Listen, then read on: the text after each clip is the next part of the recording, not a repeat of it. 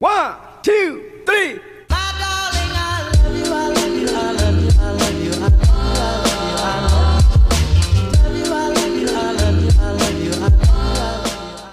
Hola, hola y bienvenidos a De Corazón Abierto Podcast. Yo soy Regina Cebes, su host, y estamos de vuelta. Estamos live. Gracias por acompañarme en este nuevo episodio del podcast. Estoy, qué, cagado, pero siempre empiezo. Estoy, y en verdad yo no soy mucho de, de andar diciendo cómo estoy, entonces me da risa. Pero sí, este es un ejercicio que estoy empezando aquí y me gusta saber cómo estoy, pensar, analizarme. Hoy diría que estoy emocionada por varias cosas. Uno, que tuve la visita de mi hermano la semana pasada. Bueno, en verdad vino 10 días y ya lo puse en uno de mis posts en Instagram, pero en verdad no saben lo que me llenó. Las risas que tuvimos. Ernesto, mi hermano, es muy, muy chistoso y muy sarcástico. Hasta mis roommates estaban como, mis amigos, como, güey, qué cagado está tu hermano porque no lo habíamos convivido tanto antes. Antes, porque mi hermano vino a Berkeley de intercambio un año.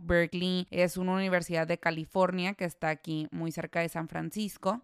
Entonces el año pasado, mientras yo estaba aquí, él también andaba aquí haciendo su, su año, se puede decir, fuera de intercambio. Y fue increíble porque nos podíamos ver mucho cada fin de semana. Bueno, algunos hacíamos cosas juntos. Pero sí, en verdad a mí me servía muchísimo tenerlo cerca y poder convivir. Cada quien estaba en su rollo también porque pues él estaba de intercambio, yo ya estaba aquí viviendo, trabajando. Obviamente son ritmos diferentes. Pero en verdad pues tener cerca a tu familia siempre va a ser como un abrazo al corazón toda la vida. Y creo que la vida, no voy a decir que nos porque, bueno, yo ya saben que obviamente para mí fue un proceso y yo ya hice las paces, pero digamos que nos faltó eh, estar un tiempito juntos. Yo me tuve que ir en febrero por todo el tema de mi diagnóstico y de mi corazón. Entonces nos faltaron muchas cosas juntos, nos faltó los playoffs juntos del básquetbol, nos faltó turistear muchas cosas juntos, nos faltó, bueno, cosas que en verdad ni, ni siquiera voy a decir que nos faltaron porque en verdad no saben cómo estos días recuperamos ese tiempo que, como dije, pues nos faltó.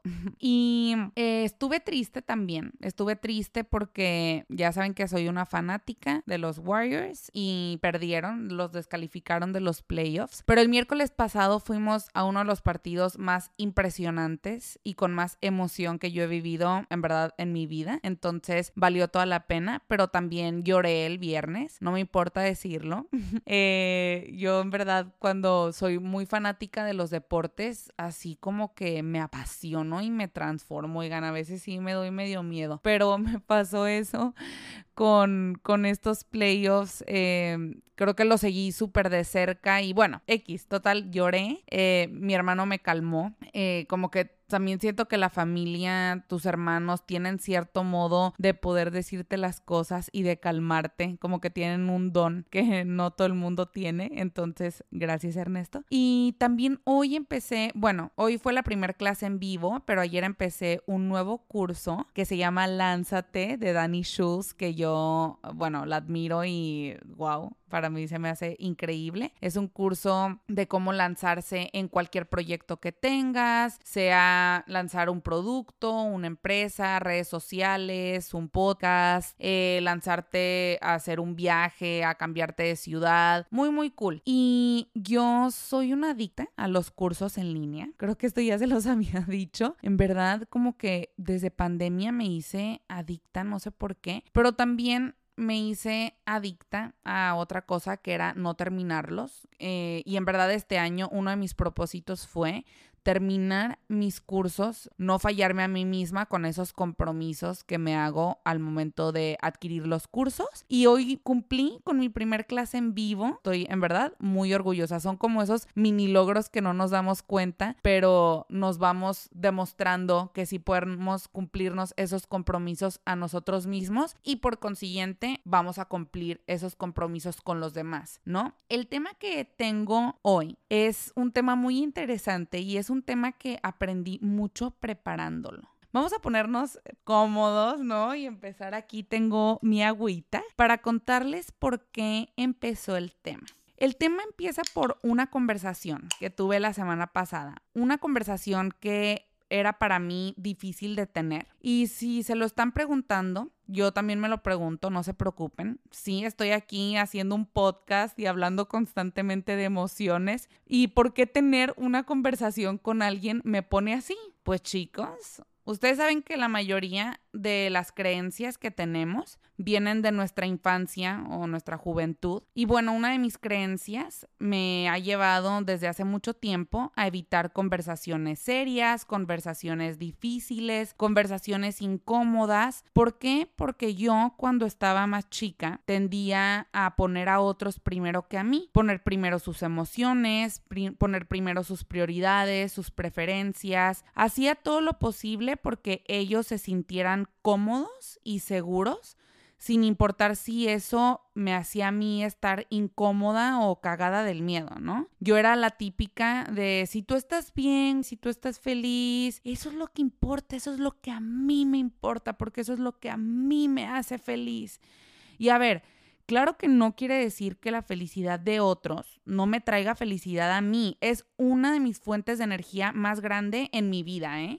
A pesar de que ahora ya he aprendido, creo yo, a poner mis límites, pero otra cosa muy diferente es, güey, guardo en un cajón mis emociones, mis deseos, lo que quiero, porque eso no es importante. Tú no te preocupes. Yo me puedo hacer chiquita por ti. Como si fuera yo un superhéroe o, güey, como si eso me hiciera ser alguien increíble, que puede que sí, puede que claro que sí fortalezca mis relaciones y el, bueno, el amor que otros sienten de mí, ¿verdad? Pero pasa que eso también me hace chiquita y chiquita y chiquita y llega un día o que ya no sabes ni quién eres o eres todo lo que los demás quieren que seas, o acabas desvaneciéndote porque lo que para ti es una entrega enorme, realmente también es un desgaste gigantesco. Entonces, wow, me explayé muchísimo contándoles mis traumas, pero la realidad de lo que te quería contar es que muchas veces desarrollamos una resistencia a este tipo de conversaciones difíciles. Y no es que no nos importen o seamos débiles por no tenerlas o por no pedirlas o por no saber comunicarnos. Muchas veces para nosotros ese no es el primer mecanismo que tenemos para trabajar nuestras relaciones o para demostrar que queremos trabajarlas o para demostrar nuestro amor. Yo tenía la creencia de que hablar de mis emociones, que decir lo que siento o pienso y que eso fuera diferente a lo que tú sientes o piensas, significaba incomodar. No era parte de mi manera de amar. Y a ver, claro que tenemos que tener esas conversaciones. Claro que cada quien las tiene al ritmo que le funcionan. Hay personas que hablan todo y se les facilita mucho en el momento de decirte aquí y ahora qué está pasando, qué están pensando, qué están sintiendo. Hay otras personas que no. Yo esta creencia la he trabajado y wow, como no tienen una idea. Y hoy en día te digo, yo ya tengo esas conversaciones, pero no es mi primer recurso al momento de llevar acabo una relación. Yo sano y trabajo muchísimas cosas con Lau, mi psicóloga, y utilizo ese trabajo para tener uno conversaciones o dos, no tenerlas porque ya lo trabajé y lo sané en terapia a mi ritmo y a mi paso y no lo necesito más. Pero qué risa, yo le decía a, a mi amiga, sobre todo en un ámbito de pareja, que creo que es muy importante ir hablando estas pequeñas cositas para que no se conviertan en, en algo enorme. Claro que tienes que tenerlas, todas las conversaciones, en especial esas que te dan más culo, ¿verdad? Soy consciente de la importancia de comunicarnos asertivamente. Si la gente, pues yo sé que tampoco es adivina o lee mentes, ni yo tampoco, ¿verdad? Y el papá de mis hijos no me va a conocer a través de un podcast o a través de señas, o sea, me tiene que conocer a través de esas conversaciones. Yo lo sé y lo trabajo e incluso le agradecí y le dije, este es como mi entrenamiento, güey. Y no es broma, estas conversaciones que tenemos que tener en todo tipo de relaciones que tengamos, no tienen que ser amorosas, ¿verdad? Pueden ser de amistad, pueden ser en tu familia, pueden ser en el trabajo. Yo creo que el trabajo para mí ha sido también mi campo de práctica más grande Pero recuerda, a tu paso, no te exijas mucho, no te exijas mucho, tú vas encontrando tu propio ritmo para tener estas conversaciones. Y para tener esta conversación, te voy a decir qué hice, tomé acción y me puse a investigar porque no sabía cómo abordarla. ¿Por qué? Porque como yo tengo esta creencia de que expresarme incomoda o incluso puede llegar a lastimar a la otra persona si yo no estoy pensando o sintiendo lo mismo que ella. Entonces dije, me voy a preparar para poder ir con todas las herramientas y los recursos que van a poder expresar lo que yo siento sin tener que, haz de cuenta, así como que vomitarlo, ¿verdad? Eh, sin, sino hacerlo desde un lugar mucho más noble, mucho más honesto, mucho más compasivo conmigo mismo y con la otra persona. Y luego ya dije, pues, oye, lo voy a volver un capítulo, ¿no? Porque aprendí mucho. Porque, güey, si esas conversaciones para ti son fáciles o difíciles, no es que está bien o está mal. Es parte del tema que voy a sacar hoy y de lo loco que es lo diferentes que somos los seres humanos. Hoy hablaré de la importancia de los cinco lenguajes del amor y por qué te van a cambiar la vida. No te creas, no te tienen que cambiar la vida, pero al menos a mí sí me cambió la forma en que yo abordé mi conversación. ¿Por qué? Porque también siento que cuando tienes una conversación difícil, muchas veces puedes llegar a la defensiva o queriendo atacar o queriendo como prove a point o también puedes llegar como bajo guardia y sin querer saber lo que quieres expresar, los límites que quieres establecer, lo que quieres comunicar. Yo me quería sentir preparada, ¿ok? Y, por eso estos cinco lenguajes me abrieron tanto la mente acerca de qué. Aquí me voy a poner romántica y quiero hacer una metáfora en tu cabeza. Imaginemos que en lugar de que todos tuviéramos diferentes personalidades, todos tuviéramos un idioma diferente, ¿ok? El idioma realmente por qué se ve influenciado. Se ve influenciado por tu cultura, por las personas que te rodean, por el ambiente en el que creciste, por el país en el que creciste, por la región donde naciste. Bueno, todos estos son factores que en la vida afectan o influyen en tu personalidad. ¿verdad? Todo lo que viviste en tu niñez, tus traumas, tus aprendizajes, tu crecimiento, las personas que te han rodeado, cómo te has desarrollado, en qué ambiente te has desarrollado, etcétera. Pero que tuviéramos algo universal. En este caso, yo el lenguaje universal lo quiero llamar el amor. ¿ok? Pero puede ser el respeto, puede ser la honestidad, puede ser el valor, puede ser la confianza, lo que tú quieras. En este caso va a ser el amor y ese lenguaje universal tiene sublenguas, ¿ok? En este caso, las sublenguas son los cinco lenguajes del amor. Esta es una teoría, eh, bueno, esta metáfora yo ahorita me la inventé, ¿eh? pero hay una teoría que realmente es la de los cinco lenguajes del amor. Fue escrita por el doctor Gary Chapman y él escribió un libro. Yo aclaro, no he leído el libro, he escuchado muchos podcasts, he tomado el test, he tomado el quiz, he tomado, o sea, libros de que bueno, que tocan el tema, no que hablan específicamente nada más de esto. Entonces, me he tratado de familiarizar bastante con el tema y me parece un, un, tema de esos que te abren la mente, ¿ok? ¿Por qué? Porque una vez que lo entiendes y entiendes de dónde viene, a mí es, esto es algo que me ha servido muchísimo con el trabajo interior, con el trabajo que he hecho, por ejemplo, en terapia, ¿ok? Con el autoconocimiento. El que tú sepas de dónde vienen las cosas, cuáles son las raíces, cuál es el nacimiento muchas veces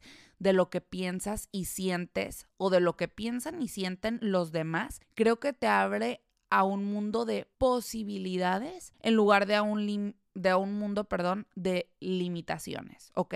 En lugar de yo molestarme por cómo actúa una persona o por cómo es la reacción de esa persona, si a lo mejor yo entendiera de dónde viene su enojo, su frustración, su reacción, podría abrirme a un mundo de compasión, a un mundo de entendimiento o a un mundo a lo mejor de límites y de decir, oye, ¿sabes qué? Creo que yo no necesito esto en mi vida, yo voy a ponerme primero a mí, eh, ya me estoy desviando, pero bueno, no sé si entendamos el punto, ¿no? ¿Por qué es tan importante aprender este, este concepto de los lenguajes del amor y cómo se maneja. Entonces, así como les puse la metáfora de, las, de los idiomas, creo que es importante entender, oigan, y obviamente no con todo el mundo, y no a todas las personas que conozcas y no en todos los ámbitos. Tampoco vas a andar con un letrero de estos son mis lenguajes del amor, porque los lenguajes del amor, que, que ahorita ya les voy a decir detalladamente cuáles son, significa que cada persona tiene al menos una manera en la que prefiere dar y recibir amor, ¿ok?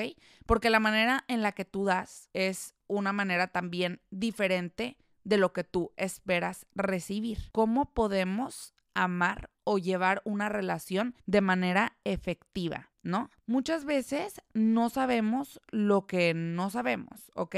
Muchas veces eh, queremos que, como les puse en el ejemplo anterior de cuando mm, se me dificulta hablar con las personas, que nos lean la mente. Miren, seamos honestos, ya estamos grandecitos. Las cosas no funcionan así. Cuando dejamos volar la imaginación y cuando dejamos a interpretación propia, lo que queremos que otros hagan o lo que queremos decir, acaba siendo un reverendo desmadre.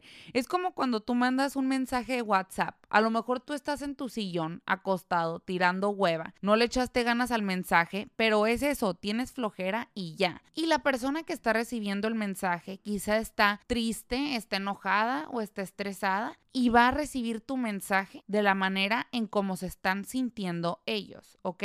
Si nosotros no comunicamos cuál es nuestro lenguaje, no nos comunican cuál es el de esa persona y no encontramos un punto en común, o sea, cuál es el lenguaje que tú y yo compartimos, nos la pasamos en adivinanzas y eso solo va a llevar o a que nos comuniquemos re mal y terminemos peleados o a que nos cansemos en lugar de buscar ese amor común o, ese bien común en esa persona que amamos tanto. Y ojo, creo que los lenguajes del amor no es algo tampoco que vas a andar así como que te vas a poner una tira en la frente y estos son mis lenguajes del amor y se los vas a comentar a todo el mundo y yo no creo que con todo el mundo que esté en tu vida tú quieras tener una relación cercana cercana e interpersonal, ¿verdad? Digo, sí, sí, pues padrísimo. Claro que cada, cada, quien tiene sus maneras de relacionarse, ¿verdad? Pero creo que estos lenguajes del amor es importante comunicarlos con aquellas personas con las que tienes esa cercanía y que también, a ver, pues que les va a importar el saber y el entender qué es lo que tú pues necesitas, ¿sabes? O sea, la forma en la que necesitas sentirte amado. ¿Por qué? Porque también esta teoría de los lenguajes del amor viene de que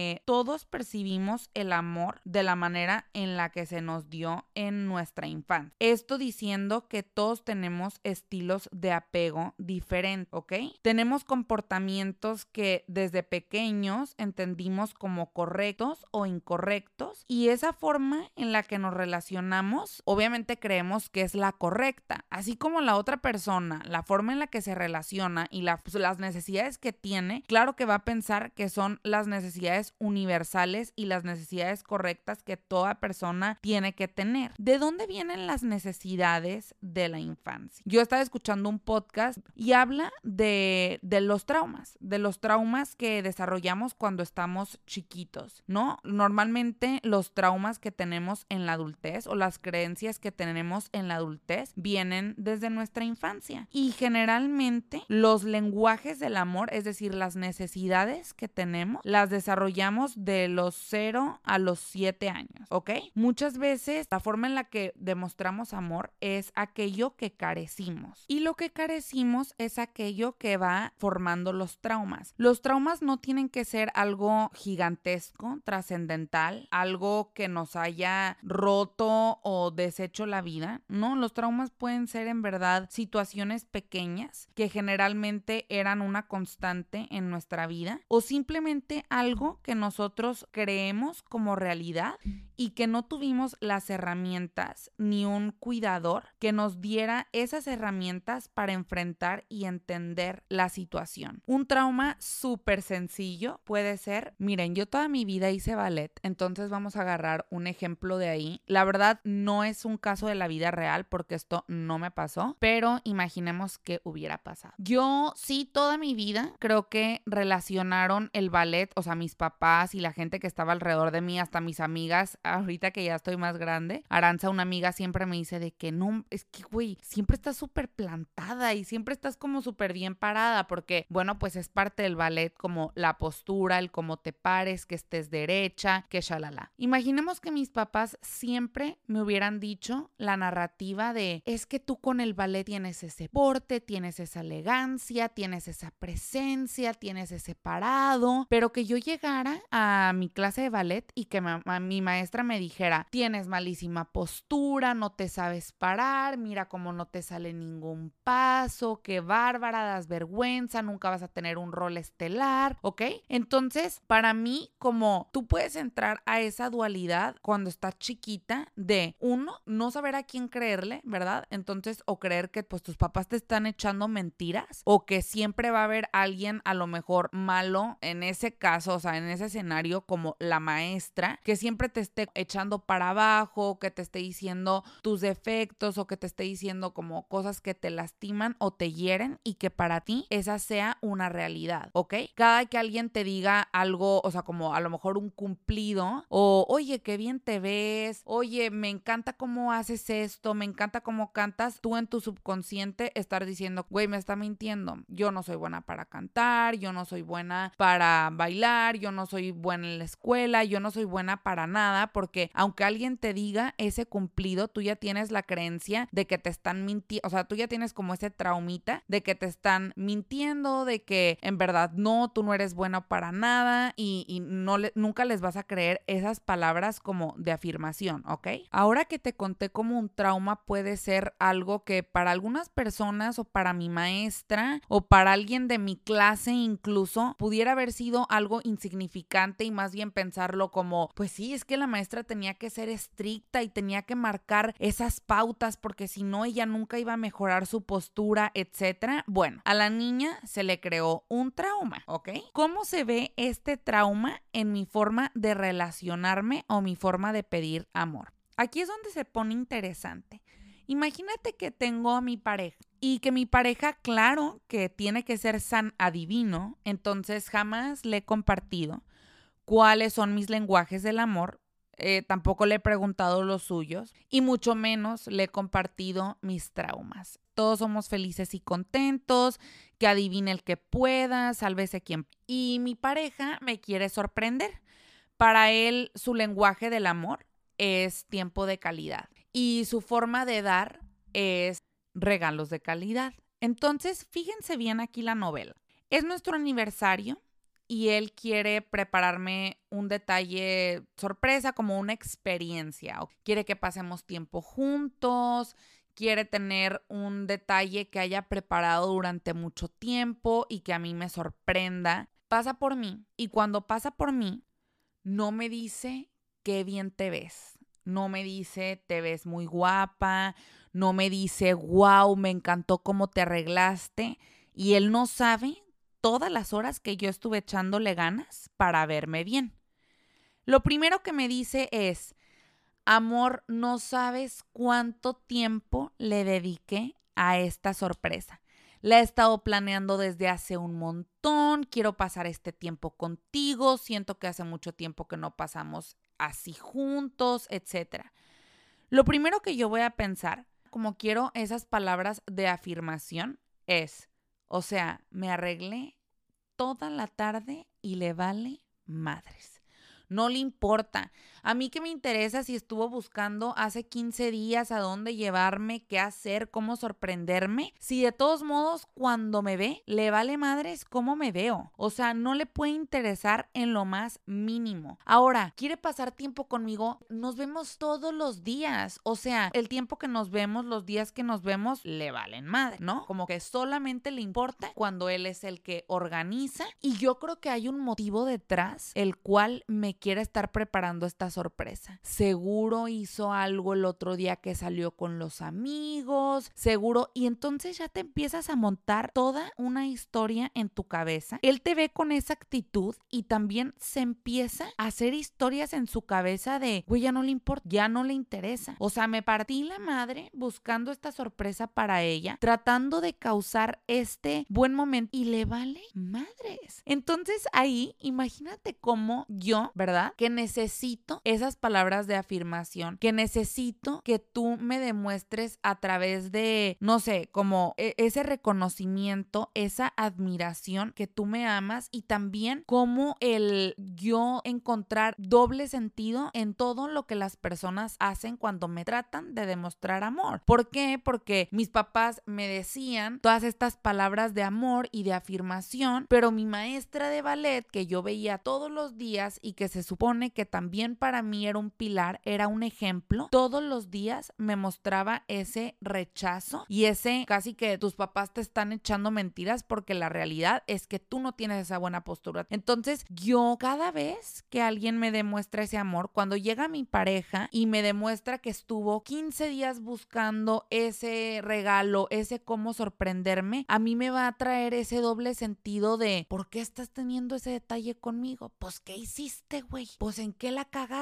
Pues ¿qué quieres tapar? Pues ¿qué me quieres vender? ¿Verdad? Porque aparte, todas las ganas que le eché para arreglarme no te importan. Y bueno, él viceversa. Entonces, no sé si ahí me, me explique de cómo nosotros nos empezamos a montar esas historias en la cabeza por no sentarnos simplemente y decirle, oye, es que te cuento algo. Cuando llegaste por mí y no me dijiste que qué bonita me veía, que qué padre me había arreglado, para mí fue como si no supieras verme, como si para ti fuera yo invisible y solamente te importara que pasaste 15 días buscando cómo sorprenderme. O sea, en verdad, yo ahorita que cuento la historia, si te pones a pensar es, ¿cómo, güey? Digo, para esto la historia es hipotética en todas partes. Número uno, lo, lo del ballet y lo de la maestra es hipotético. Y lo de la pareja también, no tengo pareja, pero es como, ¿cuántas amigas, hasta mí misma, cuántas veces no me ha pasado esta historia de, de querer jugarla al chido y al, no, es que yo quiero que me adivines y que me conozcas y es como, güey, no nos conocemos ni a nosotros mismos. ¿Cómo planeamos que la gente nos esté adivinando el pensamiento y el cómo queremos que nos amen? Ahora sí que me extendí un montón con estos ejemplos. En verdad quería hacerlo como más interactivo, más divertido y finalmente irme un poquito más a la técnica y a la ciencia de estos lenguajes y contarles cada uno de ellos en qué consiste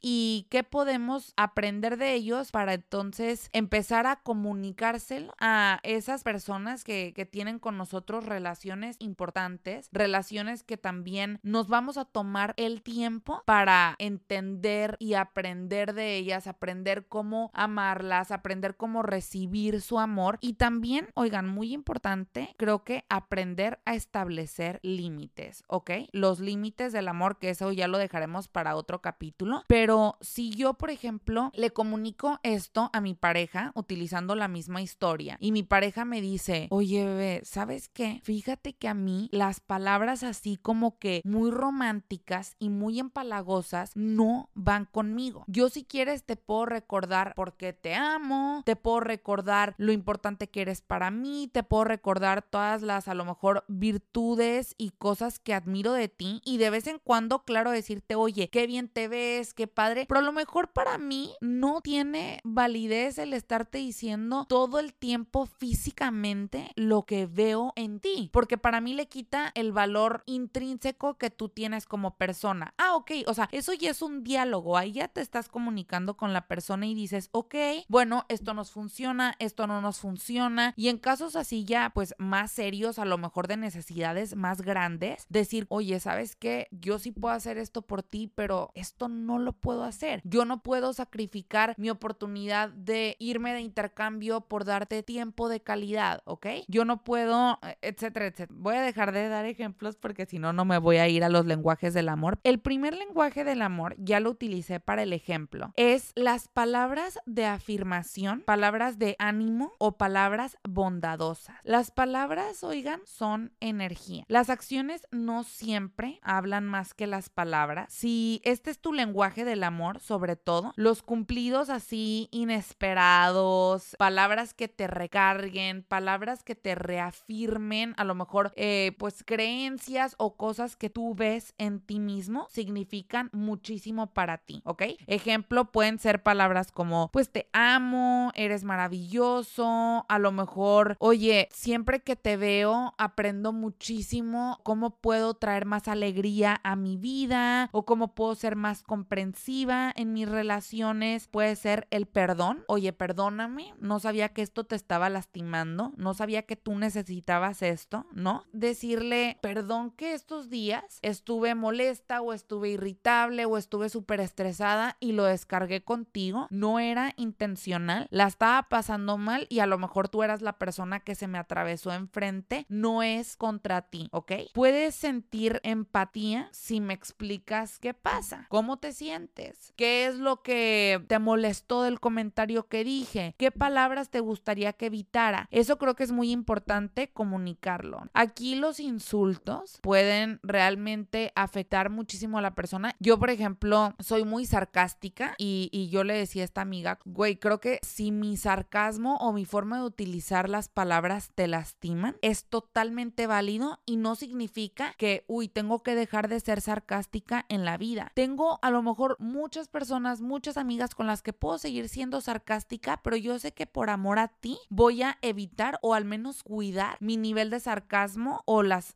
sí, como que la intención sarcástica que utilizo al momento de comunicarme contigo. Las palabras al final nos construyen nuestras relaciones. Las palabras son muy importantes. El número dos es el tiempo de calidad. Para las personas que buscan tiempo de calidad, que este para mí es, eh, es mi lenguaje del amor, les da una muestra de amor más grande que la atención completa y real de la otra persona. Si ustedes me conocen y conviven conmigo, saben que yo muy pocas veces estoy usando el celular cuando estoy con otras personas. Cuando estoy en una mesa, sobre todo comiendo, uta, o sea, ahí sí casi que lo tengo prohibido, porque para mí la forma de atención y la forma de amor más grande que me puede dar una persona, se los prometo, es ese tiempo así de no me tienes tampoco que estar así viendo a los ojos, o sea, no, no, no, tampoco, ¿sabes cómo? Pero si te estoy contando algo, oye, escúchame, ¿sabes? Si te estoy contando algo y estás en tu celular y luego todavía, oigan, tienen el descaro, lo digo como en general, tienen el descaro de voltear y, uy, ¿qué estabas diciendo? Es que como que, no, te lo juro, estaba viendo algo así rapidito aquí y no te puse atención y es como, no, güey, no estabas viendo algo rapidito. Llevas viendo tu celular los últimos 35 minutos que te he estado platicando algo y no se me hace padre. No se vale porque eh, realmente creo que muchas veces, sobre todo cuando estamos contando algo así más profundo, más emocional, más vulnerable, oye, te tuviste que agarrar los huevos para echarte la conversación, para contar lo que estás sintiendo y que esa persona esté en su celular. Es como, güey, entiendo que para ti no sea difícil ser vulnerable o a lo mejor sí lo es, no sé, pero para mí sí está bien cabrón y no sabes el dolor que le puedes llegar a causar a una persona o como incluso el sentimiento de rechazo de decir, güey, híjole, cada vez que me abra a una persona, o sea, en general, voy a ser ignorado. Y ojo, tiempo de calidad también puede ser ir a hacer una actividad que nos guste juntas, digamos, ir a hacernos las uñas y ponernos así unos pepinos en los ojos y no platicar porque nos estamos relajando, pero es como, oye, te acompaño a que nos relajemos juntas y vas a tener mi atención y si en algún momento quieres platicarme algo, ahí te voy a estar escuchando y si quieres que estemos en silencio y compartamos un silencio juntos, también, totalmente, ¿sabes? Pero es sentir esa presencia plena de la persona, ¿no? Que si necesito que me vean a los ojos, pues que me vean a los ojos, que me escuchen, yo escuchar, estar muy presente. Creo que las distracciones puede ser bastante dañino y llegar a lastimar a, a las personas.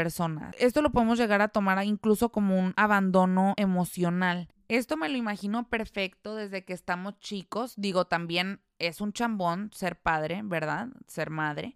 Yo no estoy diciendo nada, no soy. Pero me imagino, por ejemplo, yo tengo un hermanito de dos años y muchas veces cuando te sientas a jugar con él, pues claro que tú tienes otras cosas que hacer, otras actividades, pero creo que es importante decir, los 20 minutos, 40 minutos, 3 horas que me voy a sentar a jugar con él, van a ser 3 horas de mi atención y de jugar realmente con él y de tomarme el tiempo de enseñarle y de poder interactuar. Creo que es muy fácil ahorita como que agarrar el celular y dejarlo, ah, pues que se entretenga solo ahí, ya vi unos juguetitos y ellos sienten, ellos ven cómo tú no estás involucrándote con ellos y cómo no te estás interesando por pasar ese tiempo juntos. Los niños sienten todo, muy cañón, mucho más que nosotros. Por eso yo creo que la, la teoría de que estas creencias se desarrollan totalmente de los 0 a los 7 años, porque eh, incluso tú ves como a un niñito y cualquier cosa que Diego nos ve haciendo a sus hermanos, pues que ya estamos más grandes, en verdad agarra eso en dos segundos. Yo le digo a Georg, ¿cómo puede ser tan inteligente y aprender las cosas tan rápido. Y me dice, ¿quieres enseñarle a hacer algo a un niño? Hazlo tú. Va a aprender en dos segundos. Ellos ven todo y adoptan todo de una manera impresionante. Bueno, me voy a ir al número tres, que son los actos de servicio. A ver, ayudarte con una tarea puede ser realmente una expresión de amor. Sí, totalmente. Cualquier cosa que haga aliviar el peso o la carga de responsabilidades que tiene el otro es un acto de servicio. Es hacer algo que creemos que es útil para el otro. Las palabras favoritas de aquellas personas que buscan el acto de servicio como muestra de amor es el déjame hacer esto por ti. La flojera, los compromisos rotos y hacer más trabajo para ello les dice que buscan este idioma, que sus sentimientos no importan. Cuando otros te sirven por amor, y no por obligación, te sientes verdaderamente amado y valorado. Ojo, muchas veces las personas buscan que las acompañes en su emoción y no que les resuelvas el problema. Un ejemplo, tú le hablas a tu papá para quejarte de X, de tu trabajo, y él en su papel de papá, protector, luchón, va a tratar de resolverte esa situación y de decirte, no te preocupes hija, yo ahorita hago unas llamadas, te consigo quien te haga ese trámite,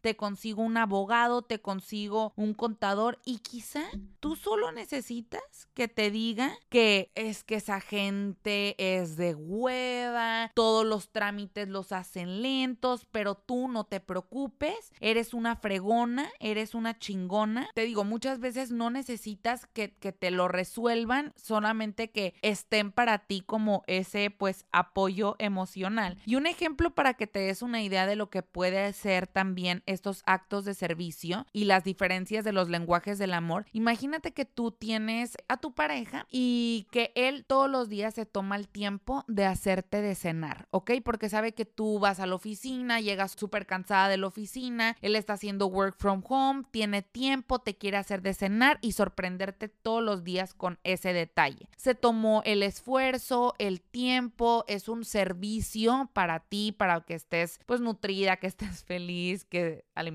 todo. Y cuando se sientan a comer, él se pone en su celular. Igual y a lo mejor a buscar memes para enseñarte y de que, ay, güey, que se caguen de la risa y como que se te baje un poquito la tensión del trabajo, etc. Y realmente, como para ti, lo más importante es el tiempo de calidad. El que él se haya sentado dos horas a hacerte la cena no tiene validez alguna, porque aunque te quiera enseñar memes y quiera distraerte y quiera que te rías un ratito, a lo mejor lo que tú quieres es que se siente ahí y solamente te escuche, te cuente cómo le fue en su día, si vio memes durante el día, que te cuente, oye, no sabes, de esto se trataban los memes que vi, pero no que se ponga en su celular o ponerle atención a otra cosa que no seas tú y que no sea estarte ahí teniendo pues en completa, pues ahora sí que presencia, en completa conexión durante la cena. Voy rápido al número cuatro. El número cuatro es los regalos de calidad. No confundas este lenguaje del amor con el materialismo, ¿ok?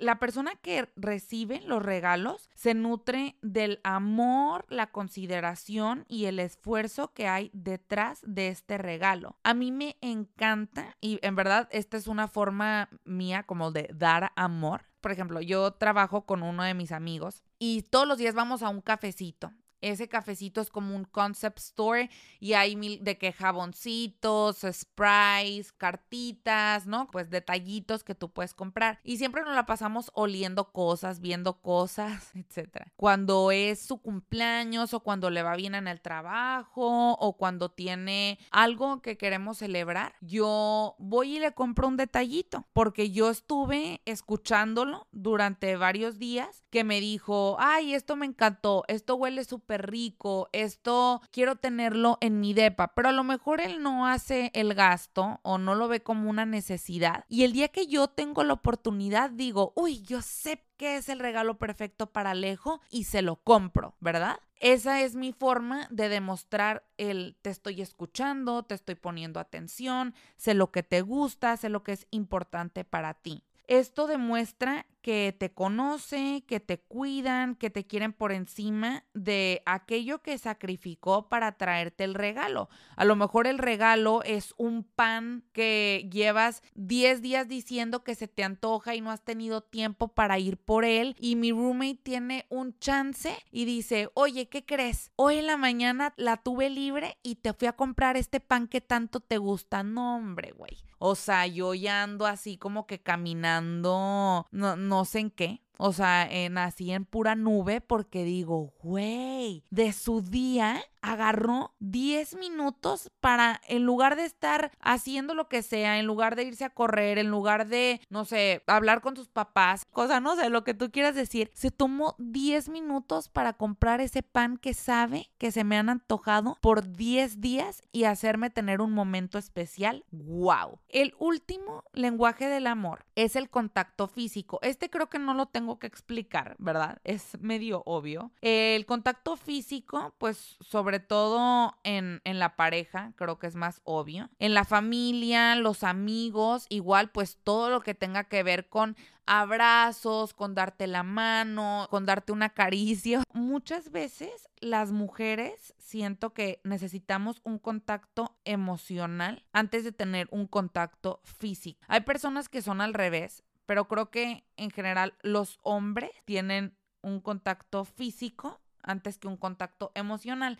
Lo que sí les puedo decir es que esto no es para siempre, esto puede cambiar, porque claro que tú puedes trabajar esos traumas que tienes, esas necesidades que tienes. Y estos lenguajes es sobre todo algo que te puedes dar a ti mismo. Lo que les digo, es muy importante que primero ese conocimiento venga de adentro para saber qué es lo que yo necesito y cómo se lo puedo comunicar a la otra persona. Si no tengo ni idea de qué es lo que quiero o qué es lo que necesito, pues está cabrón. Y sobre todo, darnos cuenta que esta responsabilidad de cómo quiero amar y cómo busco ser amado es una responsabilidad de uno mismo. Tú no puedes querer esperar que esa persona, ya lo dije mucho durante el podcast, ya lo sé, pero tú no puedes esperar que las otras personas te anden adivinando el pensamiento y qué es lo que quieres y qué es lo que necesitas. Oigan, eso es algo que incluso yo lo hago. O sea, no voy a decir que no, me estoy poniendo a mí, me lo estoy diciendo a mí misma, pero creo que es una actitud un poco mediocre, lo voy a decir. Mediocre, ¿por qué? Porque, uy, en verdad, oigan, nos podemos facilitar las tantas maneras que hay de querernos entre nosotros, que por qué hacerlo tan complicado y tan difícil. Tan difícil de muchas veces hasta sentimos que es difícil querernos o que es difícil querer a otros, pero la cosa es que no sabemos cómo darles ese amor, no sabemos, no entendemos por qué no está funcionando ese amor tan grande que ellos dicen que nos están dando, pues porque no nos lo están dando de la manera que nosotros esperamos recibirlo. Los lenguajes del amor se combinan. Yo les recomendaría que tomaran el test, que lean el libro, no se los puedo recomendar porque ni yo lo he leído, pero creo que se me hizo un tema muy, muy interesante. Oigan, yo creo firmemente que entre más nos entendamos, entre más nos conozcamos entre nosotros y busquemos ese entendimiento común, más podemos construir, más podemos formar, más nos podemos entender, más nos podemos amar, más podemos crear ese lenguaje universal del cual les estaba hablando. Ya sé que me explayé un montón, traté de hacerlo más corto, creo que puse muchos ejemplos porque les digo, quería hacerlo más interactivo y, pues no sé, como más real y, y, por eso me tardé un poquito más, lo siento. De verdad que me hace muy feliz estar de nuevo aquí. Si tienen alguna pregunta, les voy a dejar el link del test para que ustedes se puedan ir directo a él. Y si tienen alguna relación o si tienen algún, eh, alguna situación en donde tengan que comunicar esto, creo que vale la pena. Vale la pena sentarse, vale la pena tomarse el tiempo, vale la pena conocerse y conocernos y pues amarnos juntos. Esas son las, los ladrillos que empiezan a construir un mundo mejor para todos. Muchísimas gracias por acompañarnos acompañarme hoy en este capítulo del podcast. Gracias por estar conmigo y gracias por tener esta plática de corazón abierto. Nos vemos el siguiente miércoles. Bye.